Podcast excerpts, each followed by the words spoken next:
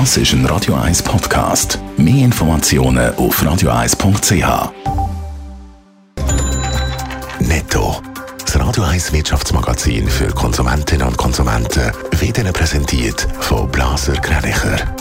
Wir beraten und unterstützen Sie bei der Bewertung und dem Verkauf von Ihrer Liegenschaft. blasergreinicher.ch Dave Burkhardt.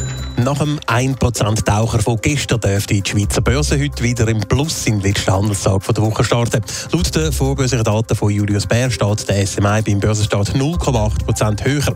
Auch alle 20 SMI-Titel sind im Plus. Am besten startet nach guten Zahlen für das erste Quartal Richemont mit einem Plus von 2,7%. Der Ems Chemiekonzern von der Magdalena Martula Blocher hat ein schwieriges erstes Halbjahr hinter sich.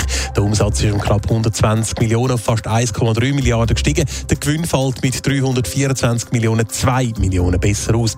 Laut Mitteilung hat Ems die verschlechterte Konjunktur im zweiten Quartal schon deutlich zu spüren bekommen. Die Bergbahn Arosa verzeichnet das beste Ergebnis von der Unternehmensgeschichte. So sind in der letzten Wintersaison über 1,4 Millionen Tickets verkauft worden. Das sind 230.000 mehr als im Winter vorher. Da fällt auch nicht ins Gewicht, dass die Sommermonate ein bisschen schwächer sind als im Vorjahr. Der Umsatz beläuft sich auf 33 Millionen Franken. Das ist ein Plus von fast 18 Prozent. Donald Trump ist nicht nur der ehemalige Präsident der USA, er ist auch ein erfolgreicher Geschäftsmann. Allerdings soll bei diesen Geschäften nicht immer alles mit rechten Dingen zu hergegangen sein. Darum muss sich Donald Trump ab heute hunderte Fragen von der Ermittlungsbehörde stellen, Dave Burkhardt.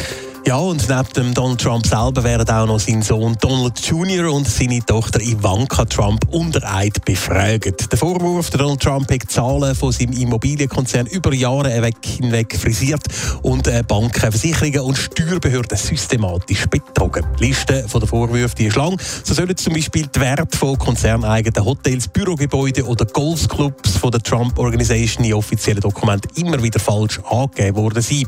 So hat er zum Beispiel 19 1995 ein Anwesen für 7,5 Millionen Dollar gekauft. 2014 dann ist der Gesamtwert mit 291 Millionen Dollar angegeben worden. Vier Jahre später sagen es dann plötzlich aber wieder nur noch 50 Millionen gewesen. Ein anderer Vorwurf ist zum Beispiel, dass er liquide Mittel, die ihm gar nicht selber gehört haben, als eigenes Cash angegeben hat. Was würde denn eine Verurteilung für Donald Trump bedeuten? Gut, zuerst ist mal noch ziemlich unsicher, glaubst, dass es überhaupt so weit kommt. Es gibt doch erhebliche Zweifel, dass die Vorwürfe für eine Verurteilung könnten lange. Sollte das aber dann gleich passieren, könnte es tatsächlich zu einer Haftstrafe oder auch zu der Zwangsauflösung vom Trump-Konzern kommen. Auch ein Verbot für alle Geschäftstätigkeiten im US-Bundesstaat New York wäre dann möglich. Der Donald Trump selber hat Vorwürfe bis jetzt samt und sonders immer abgestritten. Netto, das Radio 1 Wirtschaftsmagazin für Konsumentinnen und Konsumenten.